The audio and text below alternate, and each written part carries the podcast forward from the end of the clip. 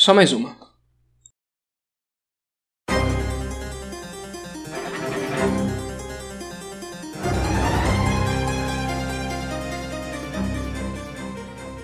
Bem-vindos a mais um eventual ocultismo. E hoje eu já digo que vai ser difícil. Nossa, nossa, vai ser difícil demais. Vai até doer, mas tá tudo bem. É, nessa, nessa jornada de dor e sofrimento que foi, por exemplo, editar o podcast de mãe, está aqui do meu lado, sofrendo também, Pedro. Olá, olá a todos. É, e comigo aqui também está aquele que vai gravar esse episódio todo com guitarra do Guitar Hero, vendado, jogando de costas. Bernardo Valente. Caralho, eu tô bravo demais, hein? Eu vou mesmo, o pior é isso. Mas, comigo aqui. Ô, ô, ô, tô fazendo aqui minha apresentação de um companheiro meu. Pode dar licença? Queria apresentar o, o, cara que, assim, ele, ele, ele define esse podcast, tá ligado? Vitor Batista. É, muito obrigado, tô realmente lisonjeado por isso que você falou. E tem o Luca também. Caralho, toda vez, mano. o ódio que é trazido na minha direção. Ódio que é tão destilado quanto o ódio dos jogadores de jogos difíceis. É, assim, tem que ter realmente um resolve, uma, uma compressão de merda, como diria o Disco Elysium, tão grande para poder jogar esses jogos, que um podcast ocasionou a partir disso. Uh, o tema de hoje é dificuldade nos videogames. Uh, Vitor, se você quiser dar uma introdução aí. Tudo bem.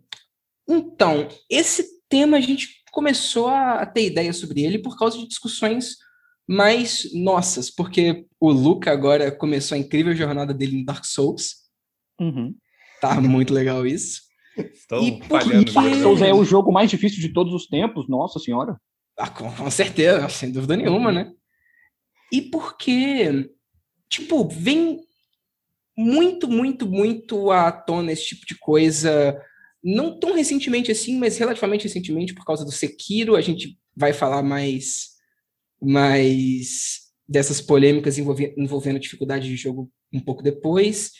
E porque isso é um assunto muito comentado em gente falando sobre videogame, e a gente acha que discutir isso vai ser interessante com pessoas com uns pontos de vista, creio eu, que diferentes aqui, né? Eu e o Pedro somos aqui masoquistas, jogando uns bagulho absurdo, Exato. zerando Dark Souls pelado. é, ué. E Luca e Bernardo, eu não sei, eu não sei. E é por isso que a gente vai começar aqui, creio eu, cada um falando a sua própria experiência com dificuldade em jogos. O que, que vocês acham? Um, é, vocês se frustram ou não, esse tipo de coisa. Quem vai começar? Luca começa. Tá ótimo, me tacou assim pros leões de cara. É, o meu lado, assim, é, é de uma pessoa que nunca teve muito interesse nesse tipo de jogo, mas com a convivência de vocês, com vocês, é, que eu comecei a jogar, por exemplo, Dark Souls, Hollow Knight. Hollow Knight eu cheguei naquela parte lá que tem uns besouros brabo que ficam spawnando o tempo todo, eu parei.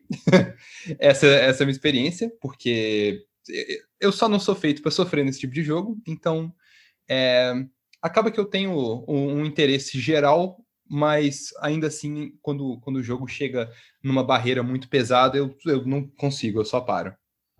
Válido. Hum, Pedro, você poderia falar agora para dar um contraponto a isso? Claro. Eu já gosto de jogos difíceis. E eu tenho uma vivência. Quando eu era pequeno, eu frequentava muito fliperama. Então, é uma mescla de tipo, você tá jogando constantemente contra pessoas que jogam bem, tipo, como é jogo de luta e tal. Então você tem que aprender a ficar bom forçadamente para continuar jogando, porque como é ficha, né? Se você não for bom, você só vai gastar seu dinheiro à toa. E tem aqueles beat'em ups de fliperama também que eles foram feitos para te fuder, para te fazer gastar ficha pra caralho. E era o que tinha, então eu jogava. Então eu acho que eu criei uma resiliência muito forte com esse tipo de jogo. E eu acho, né, super válido até um determinado ponto. Eu acho que um desafio é importante dependendo da proposta da sua obra. Bernardo, você poderia falar para a gente agora? Claro, com todo prazer. Eu adoro esse tipo de jogo, inclusive. Se deixar claro, tenho um leve problema mental com eles, a, partir de que eu destruo tudo que tiver perto de mim, na minha mão. simplesmente não tenho controle quando tô jogando. Eu vejo muita gameplay, principalmente Dark Souls, eu acho muito foda, mas meu contato com jo jogos difíceis era tipo jogo de terror que eu jogava tipo no hard, tipo Resident Evil da vida, tá ligado? Uhum. É, então, tipo assim, não se compara. Então, quando eu peguei um Dark Souls, foi um que eu peguei para jogar e falei assim, mano, que inferno, não, só não dá, tá ligado? Só não consigo passar. O ódio me consumiu ao ponto de não deixar nem eu tentar. Então, era isso. Ou parava de jogar ou quebrava a manete. Então, esse é meu problema com jogos difíceis. Válido. Eu, agora, vou mais pro lado do Pedro. Mas a minha história é bem diferente. Não tem isso de fliperama, isso de tentar jogar com os outros. Eu nunca ah, nunca gostei muito de jogo de luta, na verdade, e nunca frequentei fliperama nem nada. Um, eu passei a gostar de jogos mais difíceis muito mais recentemente, se você for comparar, tipo, o tempo da minha vida que eu joguei videogame. Eu realmente não me importava com isso até uh, relativamente uh, um momento recente. Mas agora eu gosto bastante. Agora eu acho, em alguns jogos, bem importante e eu vou falar para vocês que eu costumo ficar puto. Não por causa da dificuldade no jogo, não porque eu tô morrendo muito, coisa do tipo, mas porque eu acho que normalmente os jogos têm um, negócio de seleção de dificuldade horrível. A minha maior reclamação vai ser para isso aqui, uhum. porque vai ser sobre balanceamento de dificuldade no jogo, não é nem sobre o jogo ser difícil, é sobre eles não saberem o que, que é fácil, médio, difícil e zoarem tudo na parte de escolher dificuldade. É a Demais. famosa dificuldade real e artificial, né? Que a gente vai falar um pouco mais pra frente. Mas nem hum. isso, é tipo quando você tem as opções lá, tipo, fácil, normal e difícil. Só que o normal é fácil e o difícil é impossível. Então não tem um meio termo bacana ali. Uhum. É muito zoado. É realmente muito zoado. Mas uh... então, vamos começar? Ah, pode falar, Luca, o que, que foi? É, eu só queria falar também. Não, não, pode, pode fazer essa parte primeiro, vai ser melhor. Vai lá. Ah, tudo bem. Nossa, eu ia começar a introduzir mesmo, falar, ok, vamos começar aqui. Vai na fé, vai na fé. Hum, falando disso aí que você acabou de falar. De o que, que é essa dificuldade que a gente está falando, hum, talvez por que, que ela pode ser importante, e sobre frustração, sobre dificuldade real e dificuldade artificial, sobre isso. Você quer falar agora, Luca? Um, outro motivo que a gente também começou a, a, desenvolver a ideia desse podcast foram críticas, normalmente jornalísticas, sobre a dificuldade em jogos, uh, que nasceu mais do, do jogo mais novo da From Software, né, o Sekiro, em que a gente leu uma Mas notícia... Mas com ele também, essa, essa discussão é bem antiga, tipo, na época do Cuphead teve aquela parada com a jornalista lá que não conseguiu passar do tutorial e falou que o jogo era difícil. Sempre tem. Toda vez que lança um jogo mais ou menos difícil, tem essa, essa mesma discussão. Exato. É verdade. E, e, eu queria introduzir isso daqui, que, que foi uma coisa que uh, me afeta, e eu sinto que afetam essas pessoas que jogam jogos mais casualmente, é que esse tipo de jogo não é para todo mundo. São jogos que de vez em quando algumas pessoas só não vão ter a chance de jogar porque eles não têm a capacidade, como por exemplo eu. Uh, então, a dificuldade em jogos é uma barreira física e real e que não passa em alguns, alguns casos. Concordo contigo. Mas não é que você não tenha capacidade, é que você não está disposto a gastar o tempo necessário para aprender. Ah, mas tempo eu gastei, Pedro. Uai. Horas incontáveis tentando falhar em vários jogos e só não conseguindo ter habilidade para isso. Game over. Olha, primeiro eu acho que vale a gente falar aqui sobre é, esse contexto que você falou da matéria do Sekiro foi uma matéria na uma matéria na, que saiu na Forbes é, falando por que que tá errado o Sekiro não ter um modo fácil e, e tudo mais. Eu só tô colocando isso aqui porque talvez ache até válido a gente colocar o link dessa, dessa matéria no podcast para quem quiser ler, quem quiser entender mais o, o contexto de por que, que a gente está falando aqui. Mas Tá, dentre as várias facetas da dificuldade, como o Luca bem disse, isso pode ser uma barreira física para muita gente que está tentando jogar, e muitas vezes isso é literalmente a pessoa é incapaz de jogar por conta de vários fatores. Pode ser um problema físico, como lá, espasmos ou dores crônicas que não te deixam né, segurar um controle direito, ou vários outros fatores aí. Falta um de problema... coordenação motora, no meu caso? Exato. Pode ser um problema é, mental também, psicológico. coisa tipo ter ataque de epilepsia com jogos muito brilhantes e cores e coisas do tipo, ou vários outros problemas. Quebrar a manete. então, há quem diga que os jogos que não colocam essas opções para pessoas que têm deficiências é, puderem experienciar o jogo, estão fazendo muito serviço para a comunidade de videogame. Que é um dos grandes argumentos da matéria da, da Forbes, né? Falando sobre o Sekiro. Mas também não, não só num quesito de, de deficiência, só pode ser um, um quesito só de, de falta de tempo para poder criar uma, uma habilidade no jogo, ou só uma falta de, de acuidade com o controle ou com, com o jogo em si. Sim. E também acessibilidade não por conta de deficiências, mas também por conta de vários outros fatores que não são tão graves assim. Por exemplo, um jogo que só tem inglês, só é dublado e legendado em inglês. Uma pessoa que não fala inglês não vai saber jogar. E mesmo se o jogo for muito bom, ela não vai conseguir experienciar isso. Isso é um fator que impede ela de entrar. Então, o mero fator de colocar uma legenda ali ou uma dublagem já é uma opção de acessibilidade que vai fazer várias pessoas poderem participar da, da brincadeira aí. É verdade. Mas. Então vamos começar por esse ponto. O que vocês acham disso? É, eu acho que a acessibilidade básica de um jogo é essencial, se você quiser realmente transformar o seu jogo em algo que pode ser consumido por todos que quiserem. Agora, acessibilidade em questão de dificuldade propriamente dita, eu, pessoalmente, como uma pessoa que sofro disso, acho que não tem que ter.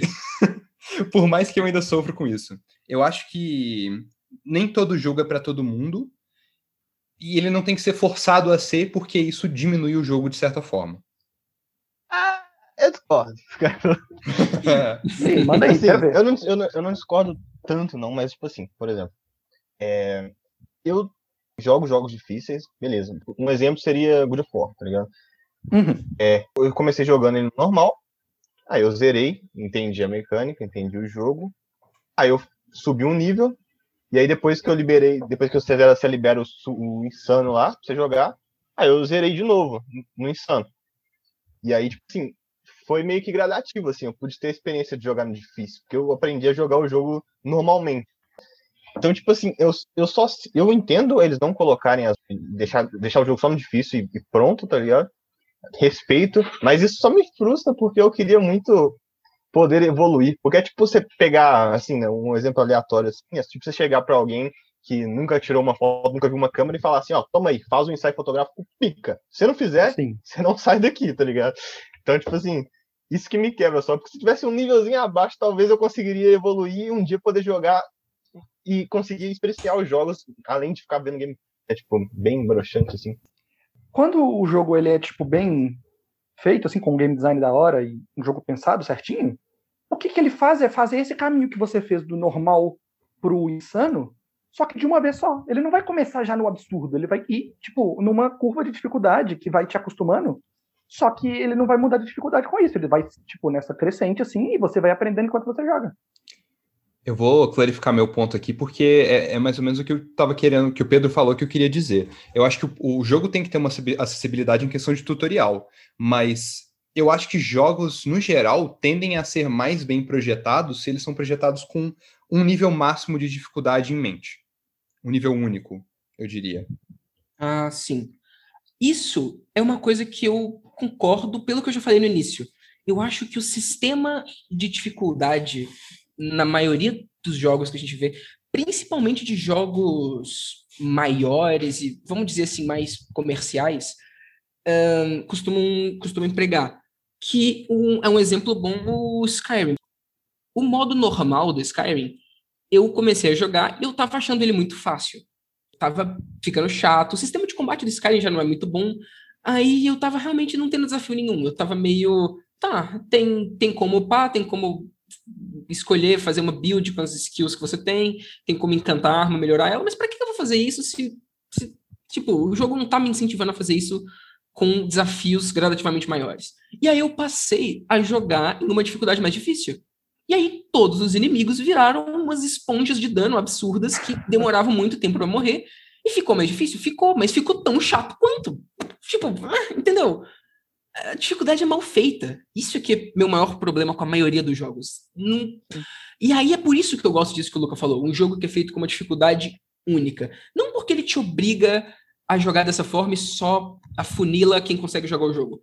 Mas porque normalmente quando isso acontece, os produtores e game designers, principalmente, eles pensam que essa é a dificuldade que o jogo tem que ser jogada e eles balanceiam o jogo inteiro em volta dessa dificuldade. E aí ela é, costuma pelo menos nos jogos bons ser correta, sabe? Uhum. E também tem esse fator que, tipo, se o seu problema é querer aumentar a sensibilidade, por exemplo, e você faz que nem no Skyrim, que você não muda porra nenhuma, você só vai fazer, tipo, o inimigo dar mais dano e poder tancar mais. Você não tá resolvendo o problema. O cara que não conseguia jogar antes vai continuar sem conseguir jogar, mesmo se ele diminuir um pouco. Sim. É, tem que ser mecânicas mesmo que vão fazer coisas significativas para mudar. Tipo no Celeste. Eu acho que é um exemplo bom. Porque no Celeste tem umas partes, né? O Vitor jogou aí, umas partes. Porra, Sim. Fica muito brabo. E aí você pode colocar, tipo, dash infinito, é, invencibilidade, tem várias coisinhas que você pode botar para pessoas que não conseguem jogar, mas querem ver o final do jogo. Inclusive, esse exemplo do Celeste, ele, ele é usado muito por essas pessoas que estão falando de acessibilidade e tudo mais. E isso é uma coisa que eu acho válida de acontecer. Principalmente se isso não influenciar na experiência normal do jogo. Esse ponto de colocar opções para aumentar a acessibilidade das pessoas é bastante válido, como o Vitor já disse. Só que eu acho que a chance de pessoas usarem isso só porque sim, só porque elas não querem aprender o jogo, não querem experienciar ele da maneira como ele foi concebido, só querem, tipo, ah, vou colocar aqui, é mais fácil para terminar mais rápido e foda Acho que isso é uma coisa que pode desagradar pessoas mais puristas, assim, que querem que a, a obra deles seja bem apreciada. Mas essa obra não vai ser mais bem apreciada por pessoas que não conseguem jogar fazendo isso? Talvez Mas, sim, talvez então, não, na verdade. É, você acha que vale a... Porque, tipo, se você joga Pathologic e você joga no modo fácil, você não vai estar tá tendo a experiência na... certa, na moral. Ah, mas aí eu vou ter que revelar um segredo aqui de estado do Vitor, que salvava e voltava o jogo toda vez que ele ia morrer no Pathologic. Não é isso mesmo, Vitor? É isso mesmo. E aí, isso é muito bom você ter falado, porque o Pathologic eu acho que é um jogo que faz bem esse sistema de escolher dificuldade. No início do jogo, o assim, primeiro só tinha uma dificuldade normal. Só que, né, reclamação pra caramba, muita gente caindo em cima falando que o jogo era impossível de ser terminado, é, ficando muito puto e tal. E aí eles lançaram o patch com opções diferentes de dificuldade.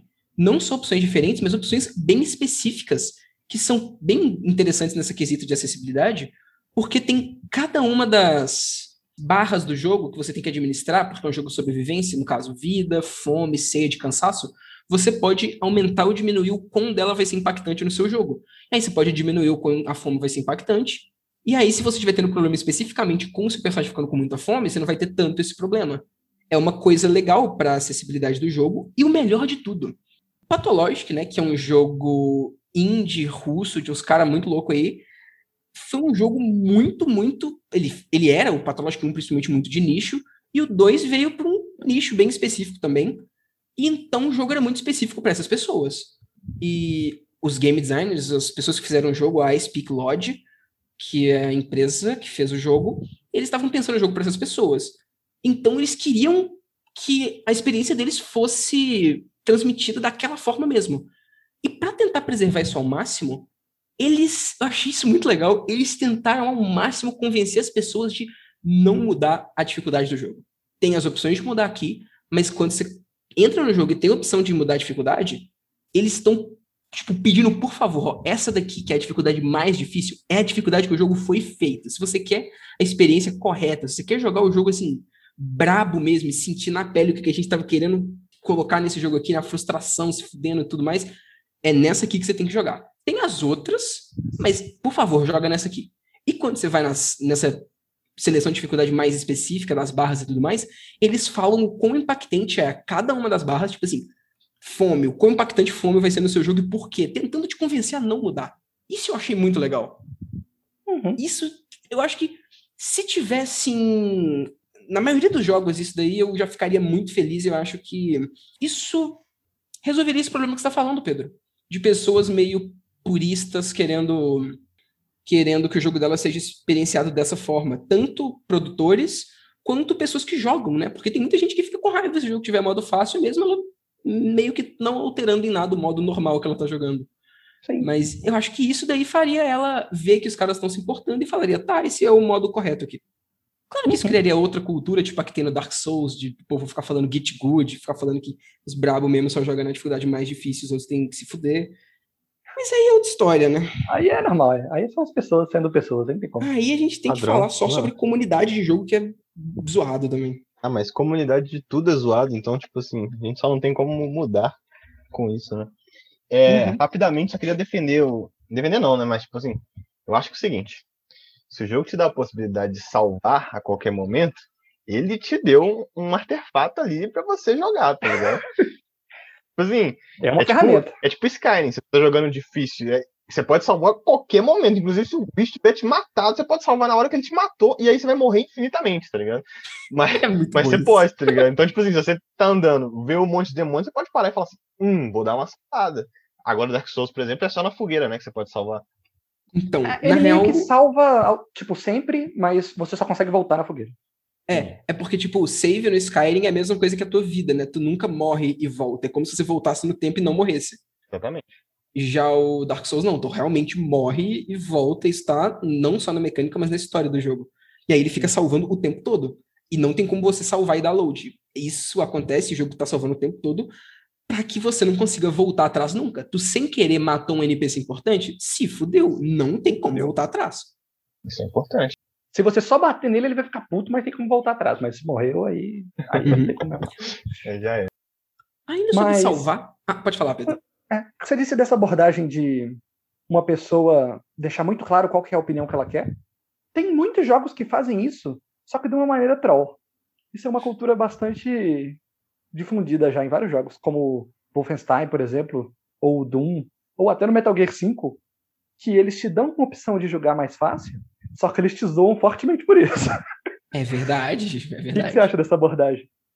Hum, olha, eu acho que funciona para um lado de pessoas que estão se distanciando da experiência planejada para o jogo, porque, né, por exemplo, Metal Gear, feito pelo Hideo Kojima, ele é um cara um tanto quanto meu joguinho bonitinho aqui, minha experiência, eu quero isso aqui brabo do jeito que eu fiz, então é isso aí mesmo, sabe? Ele, ele uhum. consegue olhar para ele e ver que ele é uma pessoa assim, ele vai fazer o jogo que ele quer e foda-se, sabe? Então, meio que faz sentido ele tá zoando a pessoa que tá se distanciando disso. Mas ao, e mesmo, ao mesmo tempo, tempo, ele tá dando a opção. Tá é, mas ao mesmo tempo, pro lado de acessibilidade, para pessoas que não é que elas estão querendo ir por um caminho fácil, é que elas não conseguem mesmo, aí eu acho zoado ele zoar assim, sabe? Assim, Entendeu? Eu só não consegui, o cara Realmente. tá me zoando. É vacilo, sabe? O cara sofrendo, ah, tá ligado? Exatamente, cara, dando a vida. Eu acho.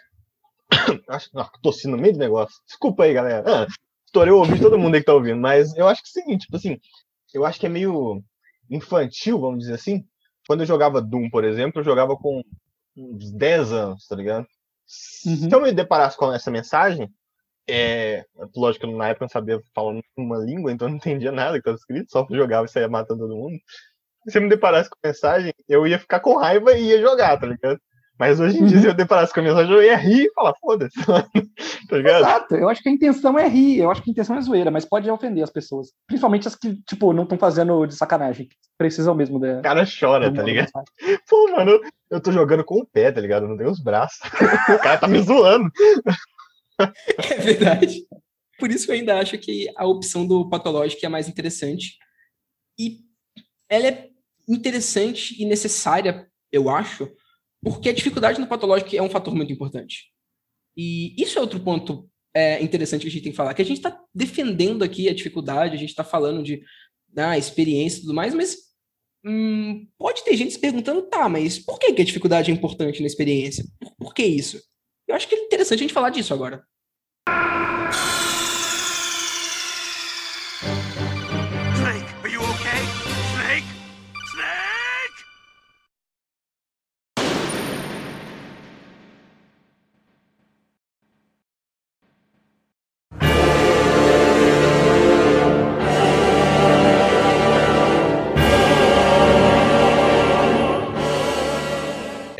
Dificuldade é gente... tudo, né? Só queria falar a isso gente... mesmo. A gente até Vou interromper o de novo. Tema. A gente já até discutiu sobre esse tema específico no primeiro é, episódio do Eventual Ocultismo, sobre como os jogos atribuíam terror é, junto com a dificuldade em si. Por exemplo, a, o Dark Souls, o impacto do cenário, o impacto dos personagens, ao menos eu senti muito mais por conta da dificuldade que eles vão trazer. Se um personagem é assustador, é porque a, a dificuldade dele vai ser alta. Tem essa troca de, de imagético e de é, funcionalidade do jogo. É verdade. Uhum. Sabe o que, que eu sinto?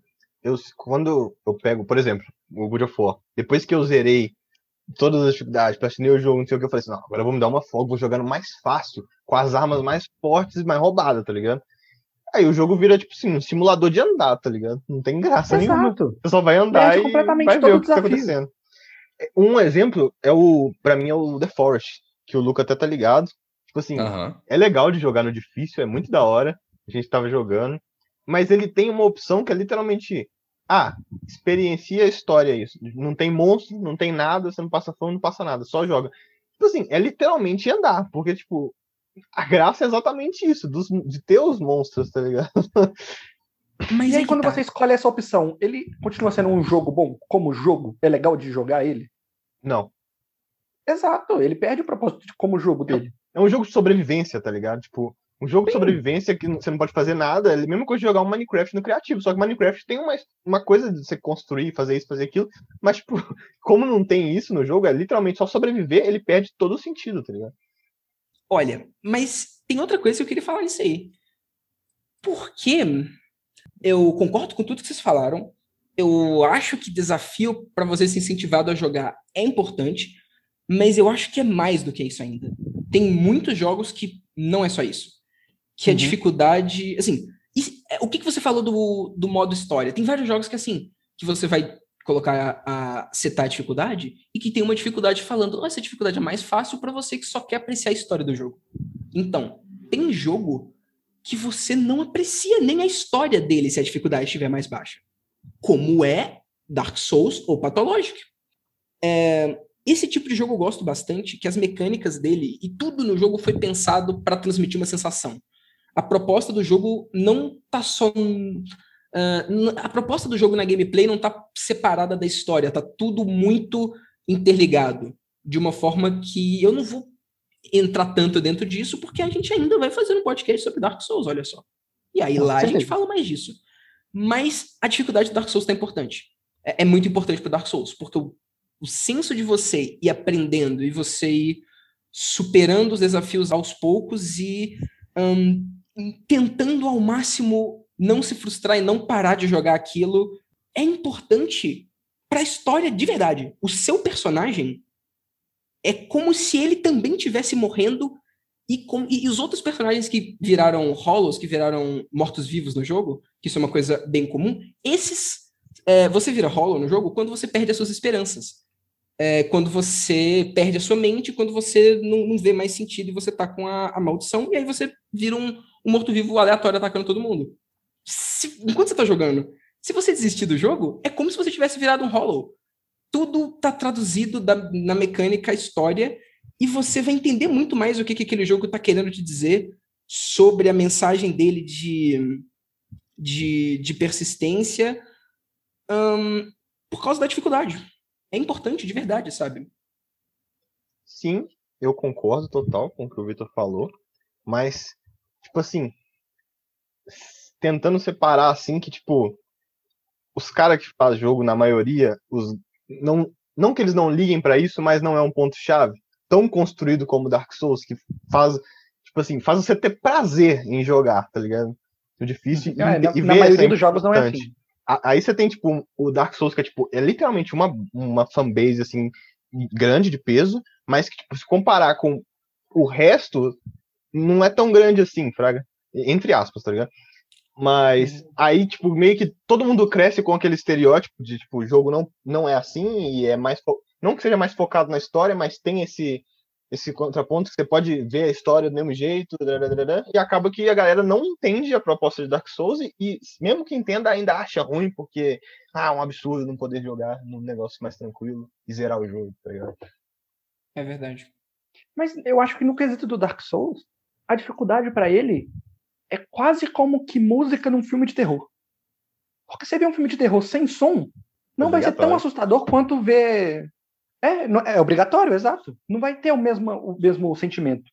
E a dificuldade no Dark Souls para você compreender a história dele, o que ele quer dizer, é tão fundamental quanto.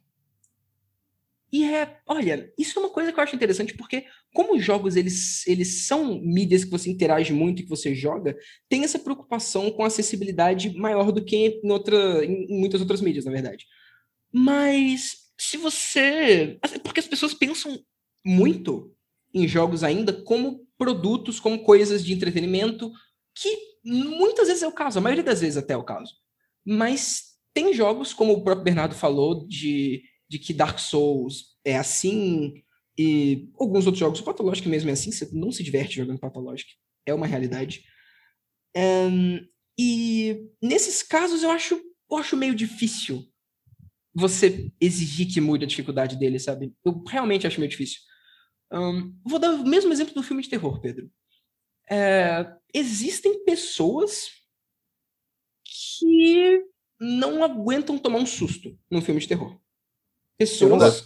Tô levantando com... a minha mão agora. É, Exato, eu também. Eu não gosto de, de filmes de terror que tem jumpscare, que tem susto.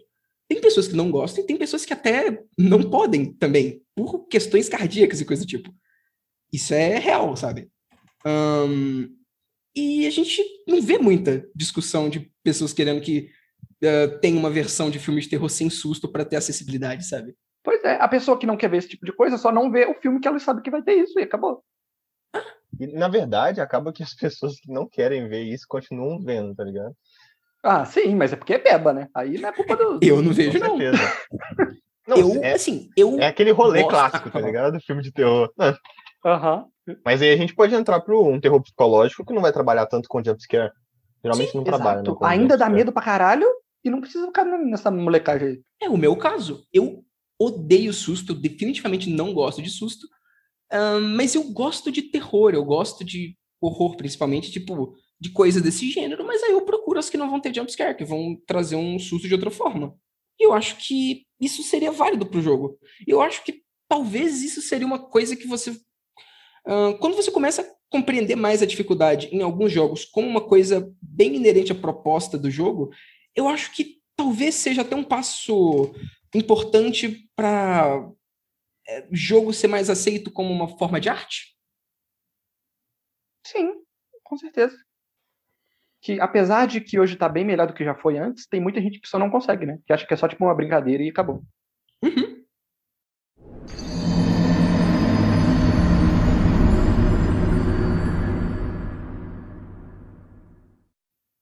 E eu acho que tem essa parada da, da dificuldade fazer parte intrínseca da experiência, não só por conta de narrativa, mas também por conta de formato.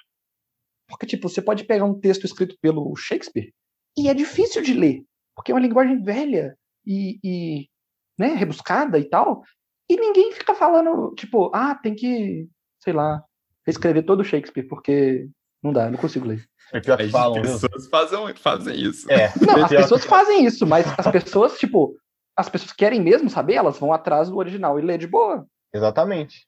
Mas aí tem uns caras igual eu que falam assim, nossa, deixa eu pegar uma releitura aqui, porque, pelo amor de Deus, não fala. Cidadão está falando aqui. Né? Eu aqui tô com um livro do lado que traduz a linguagem shakespeariana absurda para a linguagem mais comum, inclusive. Eu, eu, acho que até em literatura, em, em filmes, em coisa do tipo, tem uma releitura ou alguma coisa justamente para as pessoas que não estão tryhardando os jogos, por exemplo. Ou não estão é absurdamente nos livros. Mas, mas você acha que tipo, é igual? Você acha que uma pessoa apreciaria ao mesmo jeito lendo a adaptação escrita com gíria e lendo o original? Mesma situação. Eu, por exemplo, jogo jogos, por exemplo, Dark Souls. Eu não tô jogando Dark Souls sozinho, eu tô jogando Dark Souls com o Vitor.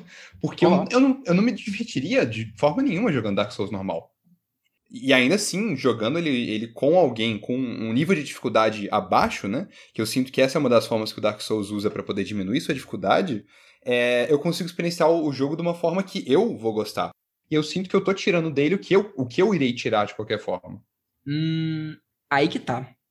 Eu e o Pedro estamos discutindo aqui e a, e a gente acha que você não vai gostar muito de Dark Souls. E eu estou meio tristinho tentando ver maneiras de você ter a experiência correta do Dark Souls mesmo com, comigo te ajudando. Porque eu realmente acho que tu não tá tendo. Eu acho que Porque... tu não tá jogando Dark Souls assim, Dark Souls mesmo não, sabe? Por mais que eu acho que você tá gostando, você não tá tendo a, a experiência legal. Tipo, você não tá tendo o, o, o que, que é legal de Dark Souls. Tanto que a gente várias Mas... vezes fala, tipo, ah, a gente não vai falar nada pra você agora não, agora tu vai sozinho aí. Porque, tipo, é, é legal descobrir as coisas. Mas é aí que eu vou puxar um conceito comunicacional. A dificuldade num jogo, em alguns sentidos, pode ser só ruído. A mensagem que está sendo atravessada para mim está sendo parada por esse, essa barreira de dificuldade que eu nunca conseguiria nem aceitar aquela mensagem se eu não tivesse uma dificuldade diminuída. Tipo, se eu não estivesse tendo ajuda jogando Dark Souls, A, eu não iria jogar, ou B, eu estaria assistindo vídeo de Dark Souls, que seria uma dificuldade ainda mais fácil do que eu estou, do que eu estou experienciando agora. Então eu acho que é, é, é um negócio meio binário. É uma questão de eu, tipo, ou não ter nenhuma da mensagem, ou ter a mensagem que eu estaria experienciando com a minha dificuldade de jogo. Você tem um ponto Sim, nisso. Mas aí é tipo ver sexto sentido. Spoiler de sexto sentido aí, pra quem nunca viu. Ai, meu Deus. É tipo você ver sexto sentido sabendo que o Bruce Willis tá morto, porra. Você vai, tipo, a mensagem vai ser a mesma, mas você não vai ter o mesmo sentimento. Não é, vou ter o mesmo não, sentimento não, que você. Não, mas exatamente isso. Eu acho que é um treino muito pessoal, assim, tá ligado? Eu acho que, tipo, por vocês já serem os mitos que conseguem jogar, tá ligado? Às vezes vocês acham que a gente precisaria ter, passar pelo que vocês passaram para entender a parada, mas às vezes a gente, vamos dizer assim, nos contentamos com pouco e absorvemos mais disso. Uhum. Eu, eu acho interessante só de passar pelo mundo de Dark Souls e absorver a história que tem por trás, não necessariamente a jogabilidade. Uh, sim, mas tipo, por você estar tá jogando com a gente, a gente tá meio que falando um pouco sobre os caminhos que você tem que ir, tu ainda tá perdendo um pouco da exploração que te levaria mais pra história. Mas, é, de certa forma, ainda vai ser melhor se apreciar dessa forma do que simplesmente não, não apreciar, é porque você não Vitor e Pedro. Como. Vitor e Pedro. Oi? Vocês jogam Dark Souls com a Wiki ou sem a Wiki? Sem. Sem, absolutamente. Da primeira sem. vez. Sem da primeira vez. Sim, a primeira vez que eu jogo o jogo, eu jogo 100% sem. De verdade eu só demais, começo então. a, a olhar o link quando eu quero platinar o jogo. Uhum. Exatamente. Ou quando eu quero fazer uma build específica. Uhum, uhum, exatamente. Eu já não funciono dessa forma, porque o meu estilo de jogo, e é uma coisa que eu queria trazer em outros jogos que não são Dark Souls ou Cuphead ou Hollow Knight, que eu acho que tem uma dificuldade diferente. Que é, por exemplo, Stardew Valley. Stardew Valley. que tem ah, mas... uma dificuldade muito Pô. diferente e que eu me adaptei muito melhor do que eu estaria me adaptando com Dark Souls. Que pessoas que eu joguei junto tiveram uma dificuldade absurda de conseguir conciliar, por exemplo, é, a venda de itens e o centro comunitário e tudo ao mesmo tempo, enquanto eu tava fazendo, tipo, planilha no Excel na primeira jogatina que eu tava fazendo. Eu tava absurdo com aquele jogo. E ele é de uhum. uma dificuldade uh, diferenciada. Oi. Eu só queria falar aqui que enquanto você falava de Stardew Valley, antes de você falar sobre você fazer tabela no Excel. Eu tava falando, ah, pô, claro, o maluco é o tarado no Excel. Aí tu falou do Excel, eu falei, tá vendo? Olha lá. Na moral, Luca, é puramente isso. Inclusive, é, eu concordo com o que o Luca tá falando, e eu concordo que também esse tipo de jogo, Stanley Valley, quanto, por exemplo, Minecraft também, é o tipo de jogo que você pode usar uma wiki tranquilo, tá ligado? Porque, tipo assim, uhum. é igual o Luca, quando a gente tava jogando The Forest, o Luca já é, pensou assim, não, então, se eu colocar isso aqui, combinar com isso, eu já vou conseguir fazer essa arma, né? E fez. Na minha cabeça, isso não vinha nem ferrando, porque eu não tô acostumado a jogar jogo de sobrevivência, muito... nem Minecraft eu tô acostumado a jogar, vou ser sincero. Então, tipo assim, eu ia ficar ali pensando, mano, mas assim, tem um pau e uma pedra. Eu faço o que com isso? Ah, obrigado. Enquanto isso, toda vez que a gente entrava numa caverna, você chegava com sua arminha e batia nos bichos enquanto eu tava batendo na parede, errando tudo. Exatamente. Cada pessoa joga de um jeito. Né? Exatamente. Inclusive, eu queria perguntar um negócio para o Pedro. É, com quantos anos vocês começaram a jogar Dark Souls? Ou algum jogo mais difícil? Ah, mais difícil desde sempre, né? Como eu falei, eu é, frequentava o é fliperama e não tem nada mais difícil do que a porra de um beat'em up de, flip, de fliperama. Concordo. Nossa, você joga qualquer Tartaruga Ninja, Final Fight, dessas porra tudo aí. É impossível, cara. Não tem como. Mas... Tá aí um tipo de jogo que eu gosto de simulador de, de é, fliperama. Eu acho maneiro pra caramba. Sério? Mas por quê? É porque você tem vida infinita, né? Você pode é... só colocar ficha para sempre ali e só ir. Porque você tem que gastar dinheiro para jogar, é um saco. Sim, exatamente. exatamente. É, eu, diferente do Pedro, já comecei a jogar Dark Souls, acho que, sei lá, 2015. Dark, foi, eu entrei nisso com Dark Souls mesmo. Dark Souls eu... 2. E aí eu só fui para esse mundo. Dark Souls, especificamente, eu também comecei em 2015, ou talvez 2016, não lembro agora, mas foi com Bloodborne. Entendi. É porque eu só perguntei isso por causa que, como você, igual você falou assim, ah, o jogo entra de uma forma mais comercial e tal. Às vezes a pessoa faz um jogo, tipo assim, ah, igual, sei lá, Assassin's Creed Valhalla. É um jogo assim, mais 18, mas a gente sabe que criança vai jogar. Então, é. deixa uma dificuldade mais fácil. O próprio Skyrim, quando você falou que jogou e achou fácil e tal, quando eu joguei ele com 12 anos, eu achei difícil normal. Quando eu rejoguei ele com 16, eu acho, eu achei super fácil normal. Então teve um, tipo, uma crescente de eu jogando videogame, entendendo como é que funcionava, até chegar nesse ponto, tá ligado? Sim. Aí eu já não compartilho tanto com a mesma experiência, porque eu também joguei Skyrim com 12 anos e eu acho fácil. Cara, mas talvez porque difícil. você jogava mais videogame que o Bernardo. Porque, é, mas, tipo, pra sim, mim, durante assim, muito tempo, o jogo inteiro do Sonic foi a primeira fase, porque eu era incapaz de fazer o resto. Eu comecei ah, a jogar verdade. videogame, por exemplo, é, com 10 anos, e era só jogo, tipo, era do jogo, tá ligado? Então Skyrim foi Exato. meu primeiro jogo, o jogo mesmo, assim. Tá Bernardo, o primeiro jogo que eu tive era, era do Gelo também, de Playstation 2. Nossa, é bom, né? É, que eu tive, tipo, meu, assim. Que o meu primeiro console foi o Playstation 2. Nossa, era do Gelo, muito foda. Bravo. Bravo demais. Além Mas dessa daí... evolução no jogo, tem a sua evolução como jogador também, que é influencia bastante. Exatamente. E aí vai um pai compra um jogo para uma criança de 13 anos e ele fala assim, não, não consigo fazer nada, não sei o quê, tá ligado? E acha ruim. Nunca jogou porra nenhuma, vai jogar Dark Souls, caralho. Uhum.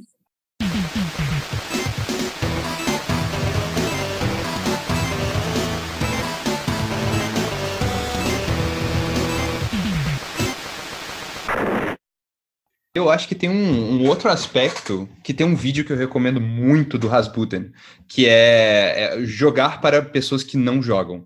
Que são pessoas iniciantes em jogos que estão começando por agora, seja por idade ou seja porque nunca tiveram acesso a isso. Tipo, a minha namorada, por exemplo, eu comecei a apresentar jogos para ela muito recentemente. E é, eu fiz um, experimento só em começar com Hollow Knight a coisa mais difícil para ela em Hollow Knight era sair daquela primeira areazinha do início para chegar na vila e ir pulando as plataformas. Mesma coisa que aconteceu no vídeo. E, e essa dificuldade não foi nem uma questão de, tipo, algo planejado pelo jogo. Tem alguma falta de acessibilidade pela, pelo conhecimento de jogos em geral e da, da mecânica e, e da, da linguagem que tem atrás dos jogos. Que eu acho que, tipo, a, a dificuldade muda muito de jogador para jogador. Olha, Exatamente. Inclusive, falando da namorada, exatamente a coisa que aconteceu comigo. Eu comecei com ela com GTA, ela não conseguia nem andar com o personagem. Aí eu comprei para ela o Life is Strange, tá ligado? Aí ela aprende, porque é um, praticamente é um simulador de andar, tá ligado? Ela aprendeu a jogar, andar. Hoje no GTA ela sabe andar, mas ela, se ela pegar um carro, ela não sabia dirigir, tá ligado? Então você tem que ir passo a passo. Para pessoas que não, nunca jogaram videogame e não têm essa vivência, virar câmera num jogo em 3D é a coisa mais difícil do mundo. Possível. Luca, faz esse experimento com a sua namorada. Coloca ela pra jogar qualquer jogo em 3D, assim. Você vai ver. Eu já fiz isso. É fantástico. Nossa, é fantástico, porque ele não consegue, não consegue coordenar o andar pra frente com mexer a câmera. E é porque não tem costume. É um conhecimento 3D, mas ela, ela conseguiu porque ela já mexia, por exemplo, com uma coisa que, que é, mistura linguagem com jogos, que é software de arquitetura. Ah, perfeito. Então ela tinha uma noção 3D um pouco maior, mas ainda assim tem uma dificuldade de, de controle, de linguagem e de tipo, putz, se tem um círculo na, no meio da tela, eu tenho que clicar nesse botão para poder interagir com esse item. Isso daí não, não é algo normal. Por exemplo, aquele barril ali é vermelho. Se eu atirar nele, ele vai explodir, sabe? Isso é uma linguagem que é. a gente adquire jogando durante muito tempo. Isso é bem bizarro. É, videogame, eu acho que, assim, de, todo, de quase todas as mídias, talvez de todas as mídias, é a mídia mais difícil para você introduzir uma pessoa que nunca fez nada nela passar a fazer. É absurdo. Uhum, exatamente. É muito específico. Tem que começar com jogos introdutórios ali, não pode só jogar qualquer jogo. Uhum. E tem muita coisa que já é convencionada, igual vocês falaram. Eu tenho uma experiência dessas, mas vocês estão apresentando jogo para namorada aí, eu tava apresentando jogo para minha mãe. Uhum. É, porque ela também tem dificuldade, né, de mover a câmera, desse tipo de coisa. Aí eu falei, tá, eu vou pegar um jogo que é muito mais focado em história e que tem umas discussões de umas coisas interessantes que eu acho que ela vai gostar mais, e que não tem nenhum elemento difícil de gameplay, que é Disco Elysium. Eu realmente acho que minha mãe, se ela tentar jogar, ela vai gostar muito de Disco Elysium. Uhum. Hum, e ela foi tentar jogar. E tinha umas coisas assim, simples que ela não estava conseguindo fazer, e não era por, tipo, falta de habilidade, era meio que por mindset, sabe? Coisa de menu dela, assim, ela tem um menu de missões, ela tem que, que clicar lá para poder ver, ver quais, que são, quais que são as missões que ela tem que fazer, os objetivos e tal, ou ver as roupas que o personagem está usando, e por algum motivo não é tão intuitivo para ela assim. E o negócio é, não é intuitivo em Disco Elysium, porque ela joga, ela jogava, por, por exemplo, muito Clube Penguin. Muito. E ela era melhor, muito melhor que eu no Clube Penguin, inclusive. Ela farmava dinheiro demais, era inacreditável. Era muito absurdo. E assim, você abrir o menu de roupinha do seu personagem e colocar as roupinhas que você quer no Clube Penguin e no Disco Elysium é basicamente a mesma coisa. Mas ela conseguia no Clube Penguin e não conseguia no Disco Elysium. E eu fiquei pensando, por que isso? Talvez é uma... porque a interface é mais agradável para ela no Clube Penguin? Pode ser, seja mais infantil no Clube Penguin, uhum. mais fácil de entendimento para qualquer pessoa. Tem uma linguagem parecida também, por exemplo, com um navegador de web. Você abre aquilo ali, você, você vê muito claramente o que, que é o que, tem um nome de cada coisa. Enquanto no Disco Elysium tem uma, uma representação visual quase impressionista. Até na é. representação, por exemplo, das, dos pensamentos, você olha para a imagem do pensamento ali, você não sabe diferenciar um do outro. É verdade. Jogo maravilhoso.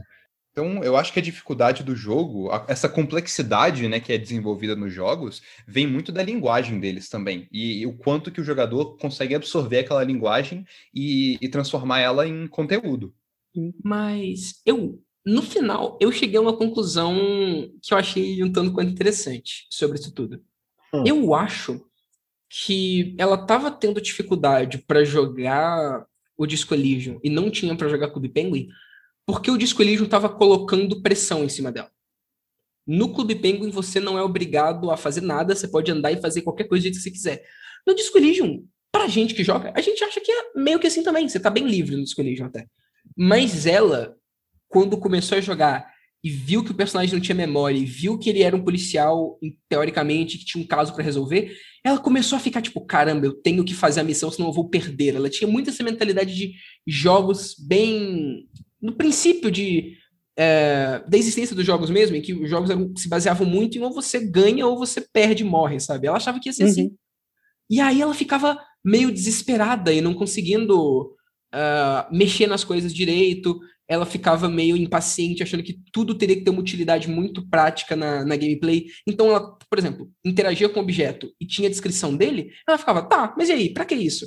Ela não estava entendendo a, a, experiência do jogo de você, tipo, realmente é, absorver a história e o que estava acontecendo, ela estava muito focada em gameplay.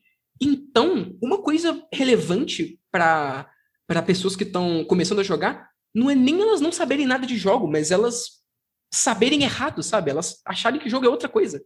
Sim, eu concordo muito com isso aí. Inclusive, eu, pra não deixar sozinho no exemplo da mãe, eu coloquei minha mãe para jogar. Na época que eu fazia live, eu tava com set completo de volante, tá ligado? Pra jogar Eurotruck. Eu cheguei minha mãe e falei: vem cá pra você ver isso aqui. É incrível. Mesma coisa de um carro. É a mesma coisa de um carro. Ela, ela dirige há anos, tá ligado? Ela pegou, engatou a primeira, foi. Na hora de virar, ela chegou e desesperou. Virou e foi. Ah, meu Deus do céu, vai bater, bater. Aí eu olhei pra tava com a, mão, tipo assim, na testa. Aí eu fiquei, tipo assim, o que foi? Ai, me deu uma tontura do caralho aqui. Eu vi, cara, deu vertigem do nada, tá ligado? Coisas aleatórias demais. Muito. Eu acho que o maior exemplo disso é que eu e minha irmã, a gente, joga, a gente jogava muito Minecraft e a gente ficava construindo coisas e mostrando para minha avó. Ela achava bonita, ela gostava de ver as construções, ela pedia Tipo, a gente perguntava que tipo de construção ela queria que a gente fizesse, ela falava, a gente ia lá e construía. Eu achava muito legal. E recentemente eu tava conversando com a minha irmã sobre Minecraft, e minha irmã tava falando, ah, Minecraft é um jogo que eu gosto muito e tal. E minha avó, ela ficou muito surpresa, ficou tipo, Minecraft é um jogo? Ela nunca tinha entendido que Minecraft era um jogo, mesmo ela vendo que a gente jogava Minecraft o tempo todo, porque no Minecraft, pelo menos que ela via, que era o, o, o, o criativo. criativo. você não morre, você não tem uma fase que você tem que passar, você. Entendeu? Aí ela não Minecraft para ela... jogo. Minecraft para sua avó é tão jogo quanto o Paint é um jogo. É, é Paint, Minecraft é Paint, exatamente. Isso é muito bizarro. Uhum. Então, acho que agora a gente pode voltar no foco. Então, mas isso aqui tá completamente dentro do tema. Não, estamos dentro uhum. do tema total, mas a gente tá dando Vamos sair então dessa, dessa parte de jogos por acessibilidade e voltar para jogos frustrantes, incrivelmente difíceis. Uh, tem algum outro que vocês querem mencionar que não seja Dark Souls? Na verdade, eu queria. Falar. Ah, peraí, rapidinho. Eu queria finalizar um negócio de acessibilidade falando de Dark Souls. Que eu acho que acessibilidade pra gente que não tá muito acostumado com o estilo de jogo é importante. E por mais que eu tô defendendo a dificuldade de Dark Souls, eu acho que tinha que ter mais acessibilidade nos tutoriais de mecânica básica do jogo, sim. Eu acho que falta um pouco disso. Você acha que só o textinho explicando ali não é o suficiente? O textinho é zoado. Ninguém para leva muito a sério mensagenzinha no chão que tu tem que ficar lendo para aprender, não. Eu ignorei todas. Tá vendo? Oh, é meme. Mas você pulou a cutscene inicial, Luca. eu pulei a cutscene inicial. Ai, que, que raiva que dá dos caras desses. mesmo se você estiver lendo, estiver tentando, é meio que a maioria dos tutoriais dá uma informação, aí você tem que fazer a informação e aí passa para a próxima informação. Tem alguns que são meio chatos, porque o tutorial dura muito tempo. Mas o Dark Souls não, ele tá lá a informação, ele só joga para você sim, e quando é útil, se você quiser fazer, e talvez você faça ela.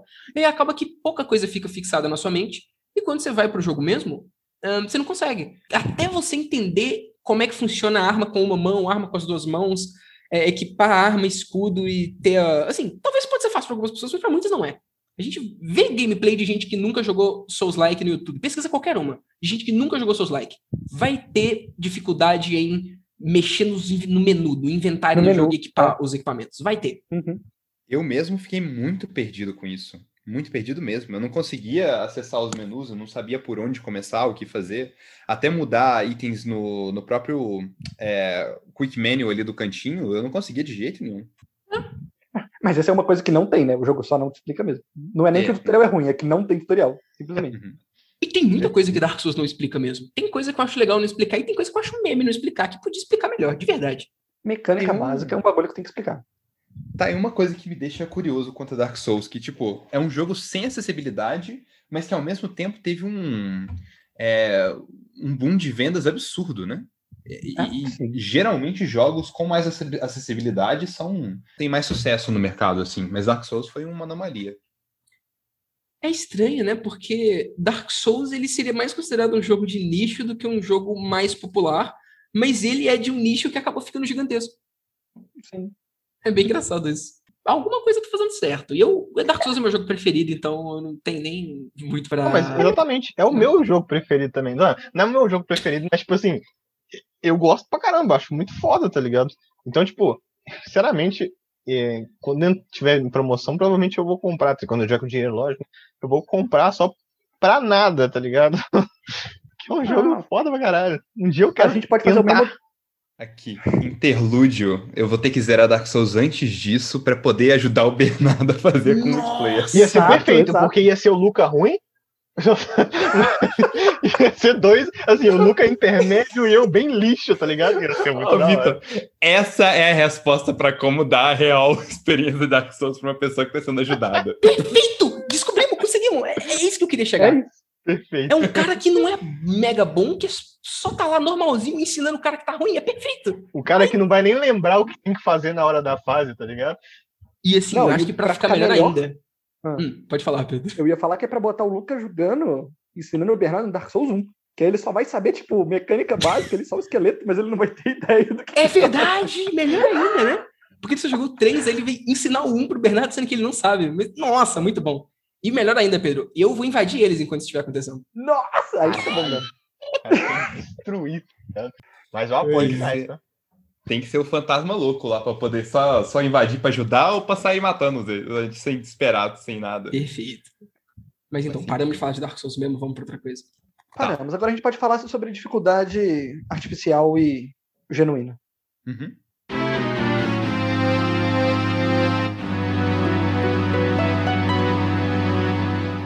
É, eu acho que um dos aspectos mais frustrantes de jogos difíceis é, e, e, comumente um, arrumados por é, save points em locais específicos, mas o uso de save points é complicado, né?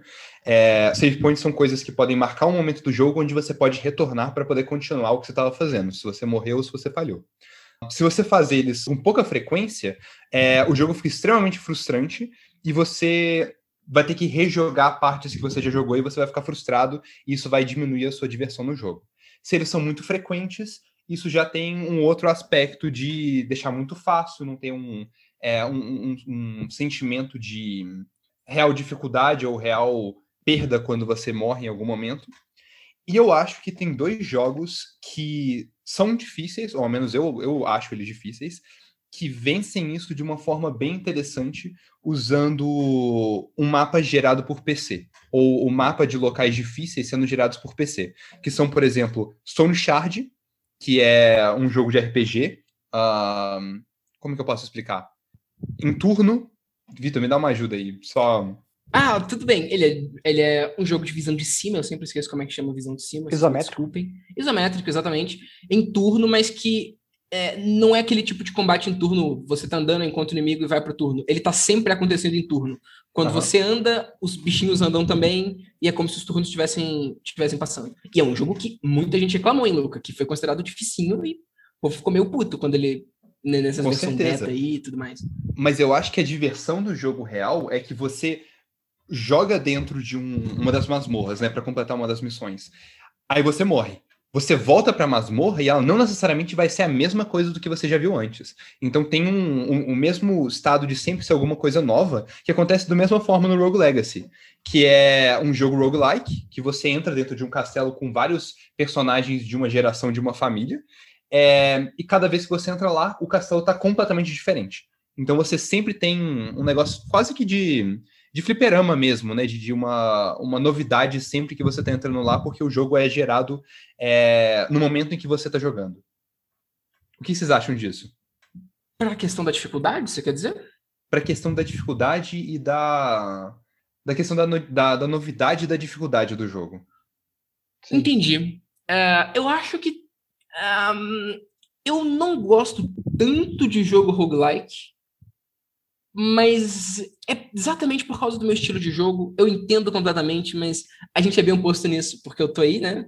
Brabo no Dark Souls você começando agora. Enquanto isso, foi eu que te recomendei Stone Shard, e até agora eu não consegui fazer quase nada no jogo, e tu já fez tudo que é possível, e eu tilto. E eu acho que o Stone Shard é um dos jogos que eu mais fico puto jogando e não consigo de verdade, e você já, já tá aí o mais brabo de todos no Olha jogo. Olha que loucura. Reviravolta é. no podcast. Reviravolta. O mundo dá voltas, né? Inclusive, uhum. eu, eu, acho que, tipo assim, é meio. Ah, dois tipos de nicho diferentes, sabe? Porque, por exemplo, se você tem essa mecânica no, no Dark Souls, você meio que fica mais puto ainda, eu imagino. É, quebra o que mecânica, muito. que mecânica.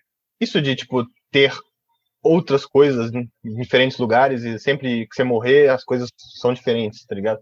E eu acabar imagino... com a proposta do jogo. Eu, eu imagino. Muito, os NPCs também são os mesmos? Por exemplo, você morrer, a caveira que tava lá vai estar no mesmo lugar. Sim. Sim. Então, exatamente isso. Se ela não tivesse no mesmo lugar, ou, ou tivesse mais caveiras, ia sair ah. do automático. Geralmente, quando você tá jogando Dark Souls, você entra no automático do ponto que você morreu, tá ligado? Tipo, até chegar no ponto que você morreu, tá ligado? Você tem um boss ali à toa que você fica tipo, caralho, aquele boss ali é o foda. Mas pra você chegar nele, não fica tão difícil mais, tá ligado? Geralmente os caras que eu vejo jogando, pelo menos quando eu joguei um pouco, era tipo assim, quando eu morria, passar pelas caveiras dos outros negócios era tranquilo. Mas quando chegava naquele específico, eu falava, fudeu. É, Dark Isso é Souls é, é muito sobre você entender os padrões e você começar a identificar eles e fazer uso deles para conseguir passar cada, cada desafio no jogo. Então, realmente, esse sistema de roguelike, se fosse empregado em Dark Souls, ia quebrar muito o jogo, ia ser muito meme. Até por conta de como que armadilhas são feitas nos Dark Souls, que ela é feita para te matar da primeira vez. Não é para você sobreviver ali. E aí, quando você morre, você fala, ok, agora tem uma armadilha aqui, eu vou poder, quando eu voltar aqui, eu vou estar ligado e vou poder contornar. Se toda vez que você fosse lá, a armadilha estivesse num lugar diferente, ia ser horrível. Ia ser muito ia ser sacanagem, muito tá ligado? Nossa, esse passa. Muito minado, tá ligado? Você não sabe. Nossa. Uma hora explode. Uhum.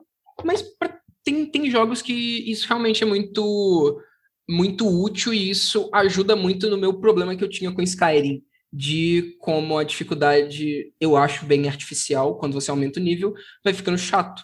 Esse sistema de roguelike que o Luca falou ajuda bastante a não ficar chato. E se você Mas, não ficar salvando tempo... o tempo todo, você só volta muito tempo atrás e acaba falhando é. em, é, em ter um divertimento no jogo porque você está repetindo a mesma coisa.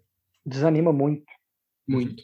Mas eu acho que, tipo assim, usando Skyrim de exemplo, se tivesse esse sistema, ia ficar chato ao meu ver, tá ligado? Não ia ficar aquele. Não que, tipo assim, seja legal você saber onde tem as coisas, mas, tipo. Skyrim é muito grande pra você ficar nessa troca de coisas sempre, tá ligado? Certo. Sim. É, é isso que eu quero colocar. Jogos. Não jogos mas... maiores, mas, tipo assim, é legal eu pegar o Skyrim e falar assim, beleza, então. Eu sei que ali naquela caverna ali eu vou conseguir achar a lore que eu vou pegar aquela espada que vai me ajudar para fazer tal negócio, tá ligado? Se eu sempre entrar e falar assim, beleza, então. Vamos Nem lá. ideia. Fudeu.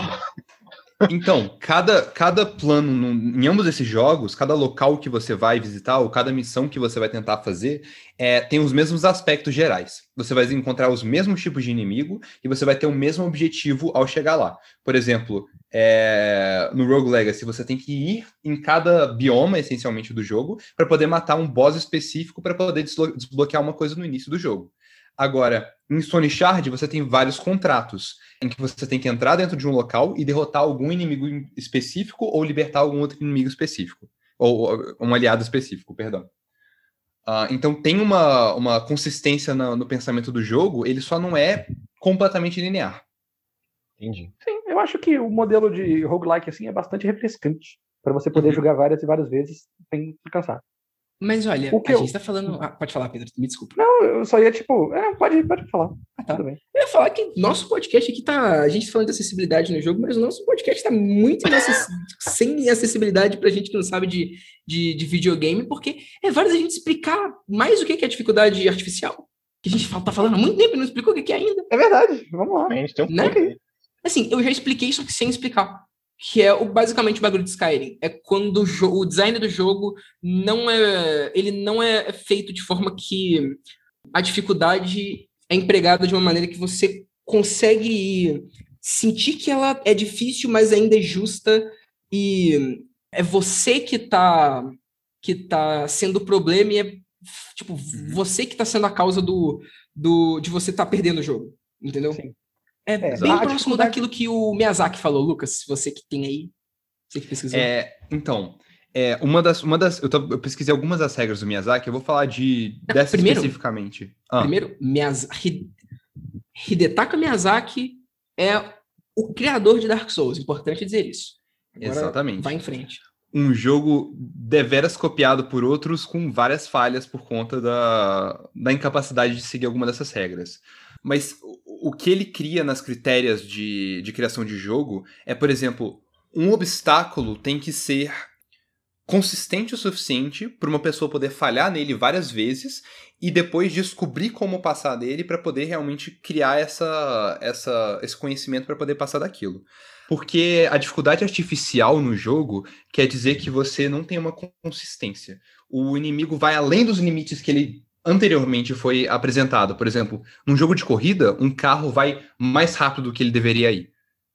Pelo modelo dele. Ele, ele vai além do que é o, o físico impossível só para dificultar o jogo. O jogo começa a ficar mais impossível do que difícil. É, e de uma forma, como podemos ver, né, artificial. O, as coisas não são mais é, reais dentro do jogo, elas são só é, coisas que ficam exacerbadas além do, do que já foi apresentado para você antes. Enquanto que a dificuldade real é uma dificuldade consistente, é uma dificuldade que vai te falar: esse inimigo é difícil, mas ele não vai mudar. Ele vai continuar com esse mesmo moveset, ele vai continuar com essa mesma quantidade de vida, e ele é só difícil mesmo, mas um dia você vai conseguir descobrir como derrotá-lo, por exemplo. Exato. A dificuldade genuína é porque você é, no momento que você tá ali, você é ignorante, você não tem as ferramentas, tipo, você não sabe como lidar ainda, mas sim que você aprende, você consegue passar. A dificuldade fake, né? A dificuldade mentirosa aí, é, é só que o número do outro cara é maior. Não uhum. tem, não é porque você não sabe, é porque a vida dele é 99999 e você vai, você vai batendo para sempre e o bicho só não morre. Perfeito. Exatamente. E tem um exemplo muito bom de um jogo que a dificuldade é, é muito, muito bem feita de verdade. E a curva de aprendizado do jogo é muito grande, é, de forma que você realmente sente que, caramba, esse jogo aqui não foi feito com dificuldade artificial. É, voltamos para o início, é, para o jogo que causou essa polêmica toda, Sekiro. Miyazaki, é, seu lindo. Miyazaki, incrível, né? O cara, o cara sabe o que está fazendo. No final do tutorial de Sekiro, você luta contra um, um boss, que é o Genichiro, que vai ser um personagem importante mais pra frente. Nesse momento, hum, você não tá preparado. Tanto o teu personagem quanto você não estão preparados para lutar contra ele. É uma daquelas daqueles famosos bosses de tutorial que é feito para você perder. Que é, ele é muito difícil, você perde para ele, e mas tá de boa, porque quando você perde para ele, a história continua avançando. Você não tem como voltar, você só perdeu e acabou, a história continua, tudo bem, era para eu ter perdido mesmo. Ele é bem difícil, ele é feito para você não conseguir vencer naquele momento. A questão é, você, você passa por ele, tudo bem, você continua jogando o jogo, o jogo vai apresentando mais dificuldades, vai ensinando mais as mecânicas, você vai tendo que melhorar de verdade para poder é, passar o jogo. Você zera o jogo no final, é, e é bem difícil você chegar nesse final, você tem que aprender tudo, você tem que usar o máximo da habilidade que você adquiriu esse tempo todo, você zera o jogo. Agora, faz uma coisa. Começa outro save. Tipo, cria outro jogo e começa a jogar. Eu vou garantir para você que se você fizer isso, você vai conseguir com facilidade vencer o, o Genichiro. Boss que era feito para você perder no início do jogo. O teu personagem não mudou nada, nada, só você que mudou. E ele passa de absurdamente impossível no início do jogo para de verdade fácil. Sim. Dá para ver isso na evolução do próprio Genichiro ao, ao decorrer do jogo, né? Porque é? você não luta contra ele só uma vez, e tipo, da primeira vez é impossível, aí depois, tipo, vai é, pau a pau, e depois é tipo um passeio no parque ali, você tá só, tipo, oh, caralho. No final do jogo, ele é o boss que você. É tipo pré-boss, é o boss que você luta antes de enfrentar o boss final em sequência, sabe? Pra tu ver que realmente fica muito mais fácil. Mas aí o que o povo fala, que eu vi, é que, tipo, eu não sou obrigado a aprender a jogar esse jogo para ficar bom para poder chegar no final. Eu não estou disposto a dar o meu tempo para, tipo, aprender a bater direitinho e dar parry e rolar no momento certo e fazer, tipo, saber ler os tells dos personagens para ficar bom. Eu só quero ruxar isso aqui, bater minha cabeça até eu chegar no fim. E aí eu acho que, tipo, essa pessoa não tá aproveitando o jogo da maneira correta essa pessoa está errada. E eu digo isso como uma pessoa que está feliz em virar um Hollow em Hollow Knight. Eu tô feliz lá. eu falei miseravelmente, agora eu sou. Eu parei. Se, se você não tem o que é preciso para esse tipo de jogo, eu acho que não, o jogo não, não é para você. Você tem que aceitar isso. Vai assistir o gameplay para saber como é que é o resto da história. Válido. Inclusive, eu ia. É, que eu falei contestando esse negócio aí, só para falar, tipo assim, não que eu queria que o jogo fosse fácil, tá ligado? Mas eu tento pensar que, tipo assim, talvez o jogo é difícil pro Vitor, para mim ele é impossível. E se eu jogasse ele numa dificuldade é, menor, eu jogaria ele no difícil, tá ligado? Eu ia ter essa mesma visão, assim, do Vitor, vamos dizer assim, tá talvez me ajudaria. Mas aí é lógico, né? Se você tiver uma versão, super fácil do jogo, aí vai cagar a parada toda. Porque... Se você tivesse uma versão super fácil do jogo, toda essa progressão que você tem com o Genichiro ao decorrer do jogo, que é tão legal, você só não ia ter. Porque você ia, tipo, ter. ah, matei, matei, matei e acabou. É. Quando não é uma questão de acessibilidade, eu concordo plenamente com vocês. Eu acho que uh, a proposta do jogo é importante. E, e você aprender, principalmente em jogos tipo Sekiro e, e Dark Souls, é, é realmente importante. Não tem como fugir disso, afinal. Mas eu acho que foi uma conversa interessante. A gente abordou várias coisas aqui antes da gente ir para uma conclusão, eh, se vocês estiverem dispostos, acham que dá para a gente já começar a seguir para uma conclusão e fazer a coisinha antes da conclusão? Você sabe o que é? Bora. É, Vamos? Vocês têm mais alguma coisa para falar, não? Eu acho que é isso aí.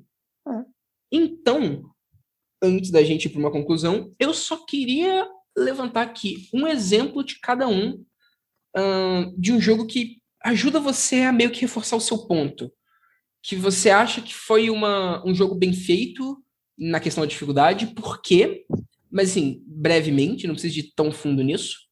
Uh, e de preferência, jogos que a gente não citou aqui, né? Uhum. Alguém tá disposto aí primeiro? Pode ser eu também. Me dá um tempinho que eu tenho que pensar. ah, mas então vou eu. É, eu falei de Dark Souls, falei de Pathologic, não vou poder falar de nenhum deles, mas vou falar de Darkest Dungeon. Jogo que eu gosto bastante, jogo que ele até agora tem uma boa quantidade de análises ruins na Steam, porque é, é gente falando que ele é muito difícil, que ele é até um, injusto em algumas questões de RNG, que é basicamente aleatoriedade no jogo, ele depende muito é, da sua sorte no jogo, mas quando você começa a jogar, depois de aparecer os, os patrocinadores de jogadores, a empresa que fez o jogo, depois de aparecer aquelas coisinhas que sempre aparecem, antes de você ir pro menu escrito, tipo, aperte Start para jogar, aparece de todo tamanho um texto falando Darkest Dungeon é um jogo sobre você fazer, é, tirar o melhor proveito de uma situação ruim. Teus heróis vão morrer, você vai ficar frustrado, você vai querer parar, é, parar de jogar e achar isso muito injusto. O jogo é sobre como você vai lidar com esse tipo de, de situação. Você vai ter que fazer sacrifícios para isso, mas o jogo é sobre isso. Hum, eu acho que a partir desse momento, a partir de que ele falou isso aí, e que você vê que o jogo não tá tendo uma dificuldade artificial, que realmente para mim não tem uma dificuldade uma dificuldade artificial. E ele até tem escolha de dificuldade. Você pode escolher uma dificuldade mais fácil se você quiser. É, e ainda desabilitar algumas coisas que muita gente é, não gosta, que impedem um pouco a facilidade de jogar. Eu acho que ele tá certo nisso aí. Eu acho que a dificuldade dele tá bem setada.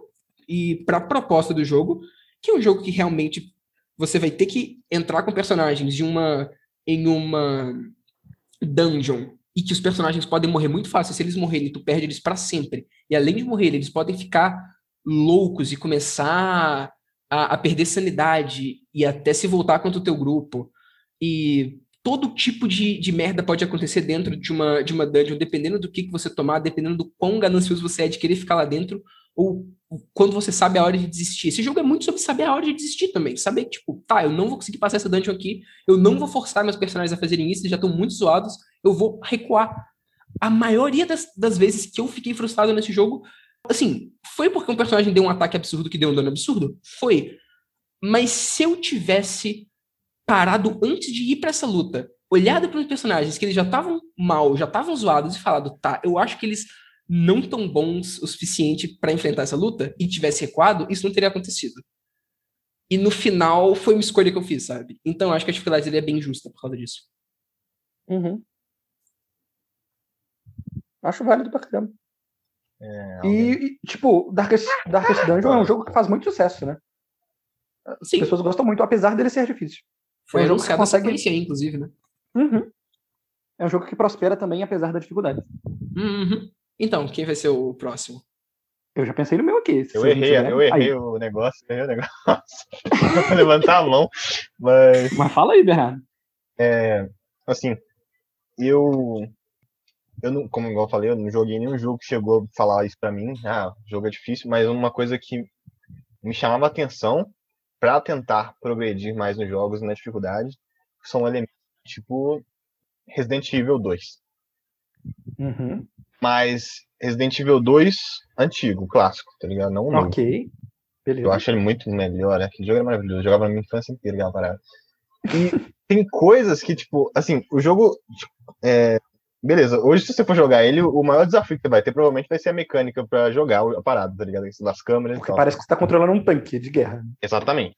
É, quando você tá jogando na manha, o jogo é complicado, você fica meio tenso, mas depois que você vai evoluindo, ele te força, te força não, mas ele te dá vontade de tentar evoluir nessa dificuldade por prêmios que ele te dá se você jogar num modo mais difícil, tá ligado? E isso é o que mais me chamava a atenção, tá ligado? Jogar um, Assim, né? Hoje o que mais me chama atenção pra jogar um jogo difícil é conquista de platina, tá ligado? Mas isso aí não é mérito do jogo, na minha opinião, assim, tá ligado? Mas quando o jogo tipo, chega pra você e fala assim, ó, você pode jogar ele normal, mas se você jogar aqui, você vai ganhar uma bazuca. E esse é o tipo de jogo que você vai querer jogar, rejogar ele de novo para poder conseguir outros itens e fazer outro tipo de coisa. E aí você pode ter uma bazuca, tá ligado? Jogar Esse também é o tipo de jogo onde que você vai querer ter uma bazuca. Principalmente querer ter uma bazuca, tá ligado? Então, tipo assim, são algumas recompensas que o jogo é, pode te dar que, tipo, dá um ânimo de tentar e ele, lógico, ele te dá a opção de você seguir de um jeito, não te força nada, mas, tipo, ele te faz querer jogar também no difícil, tá ligado? Tá aí, você acha que, tipo, recompensar as pessoas que jogam no difícil assim é uma maneira é, legal de é, tentar resolver esse problema? Porque, tipo, você coloca o fácil pra pessoa que quer jogar fácil, só que a pessoa que tá jogando no difícil ali, porque é true, que é raiz, ela vai ter o bônus por ser raiz e tal. Eu, eu acho que. Agrada tipo, todo assim, mundo. É, agrada todo mundo e até, tipo assim, uma pessoa que sempre está interessada em jogar no fácil, ela vê que seja jogar no difícil, ela ganha alguma coisa, ela vai, tipo assim, começar a aprender a jogar no difícil, tá ligado? Vai fugir desse fácil e pode ingressar em outro. Tipo assim, vai começar a, a tipo, igual eu quando eu jogava God of War no PlayStation 2. Ah, insuportável aqui, tá ligado? Mas depois que eu peguei no 3, que dava pra escolher a dificuldade bonitinha, assim, e era sempre tipo assim, hum, ah, né? Tá ligado? Uhum. Aí depois que eu, que eu, comecei a jogar jogo difícil, difícil, difícil mesmo, que eu consegui, tipo, pegar um God of War 4, por exemplo, e platinar no tá Porque me instigou mais a jogar a parada. Essa passagem que eu tive, né, antes de ficar jogando jogos mais fáceis, depois eu vi que mais difícil ganhava isso e aquilo, e aí foi crescendo, tá ligado? Pô, isso foi muito bem mencionado por você, Bernardo. Eu tinha até esquecido disso, era uma coisa que eu tava planejando falar. Tipo em Metal Gear mesmo, né? Que tu pode passar sem ser stealth, dando tiro em todo mundo, Metal Gear 5. Sim. Metal Gear Solid 5. Tu pode passar dando tiro em todo mundo e tu pode passar no stealth. Os dois dá certo, mas se você passar no stealth, é muito mais legal. É mais divertido e muitas vezes até. rank é maior. E, e você, exatamente, você ganha rank maior. Você exatamente. passar no stealth, escondido, sem matar ninguém e cumprindo os objetivos mais difíceis, você consegue ranks melhores na missão. Isso te desbloqueia coisa. Isso eu acho muito legal. Perfeito. Luke, eu acho que é uma maneira super válida. É, então, Pedro... eu pensei aqui. Posso falar, Lucas? Você já, tá, você já tem alguma coisa em mente? Ah, pode falar, vai em frente. Eu okay. só queria te deixar pro final, porque você manja mais. Eu ia falar ali no meio, assim, só de. Pode falar, pode falar.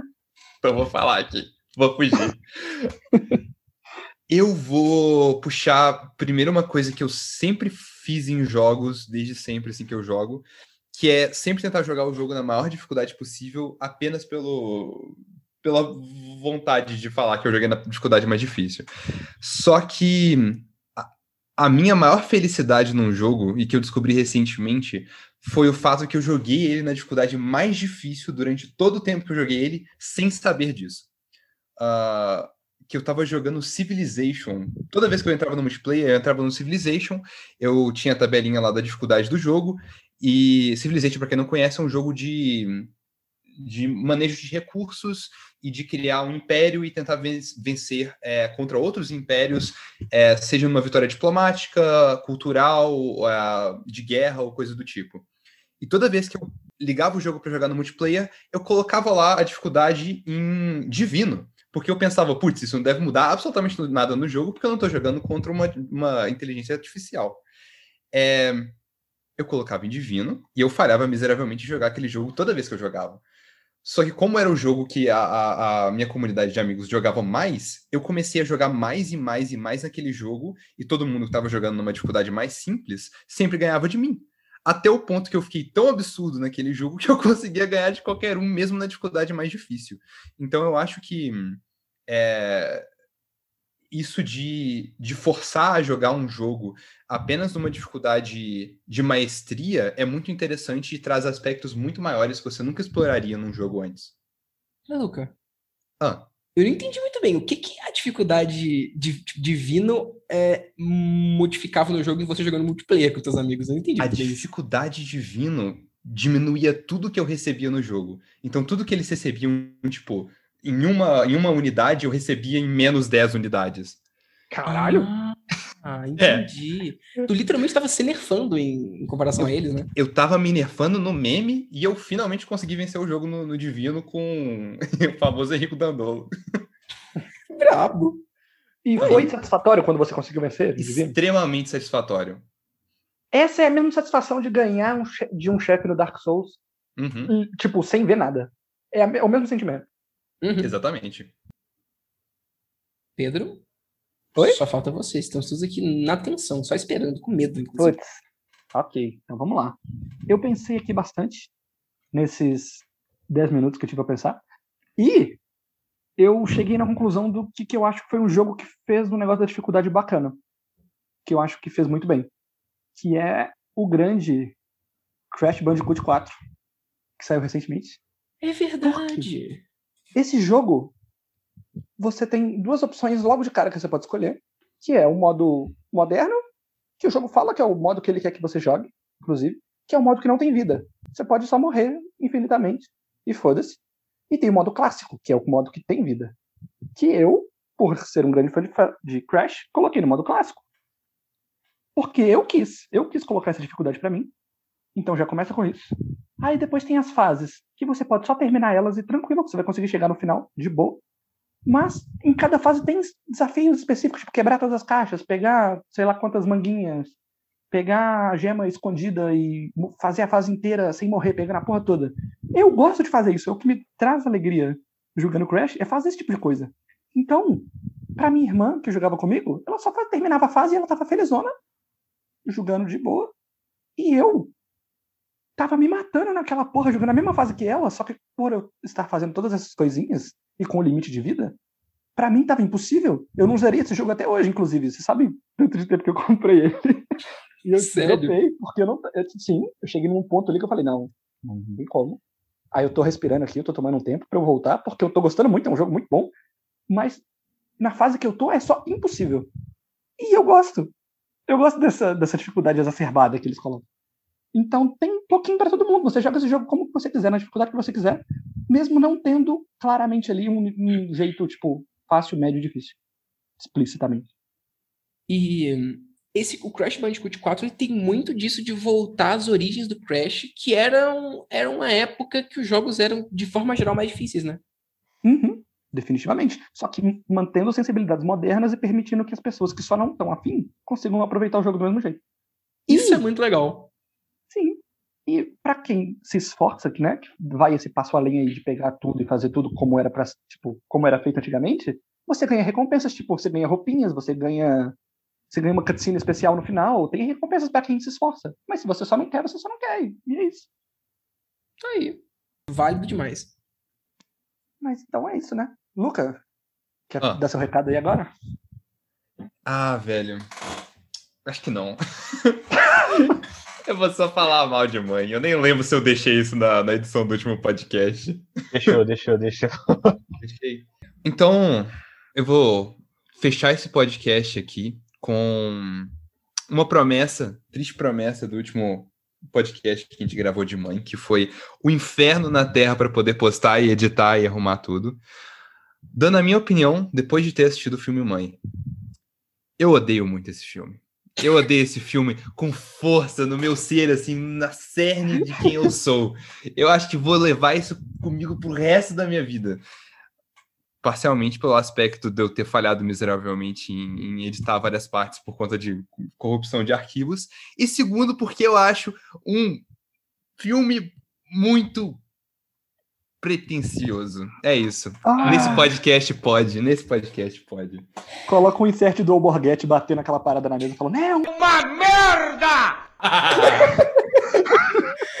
é, é. Eu achei. Ele tinha que falar só, tipo, Deus é ruim, só que ele ficou duas horas falando, tipo, ó, ó, vou falar, toma cuidado. Esse é o filme pra mim, esse é, esse é a mãe. Desculpa, Bernardo. Eu gosto, eu gosto, tô com o Bernardo aí. Aqui, tá ligado? Os caras eu tava rindo, mas tava todo tempo, aí eu deixei mudo. E digo mais, e digo mais, o Aronofsky se rendeu ao que o Miyazaki não se rendeu.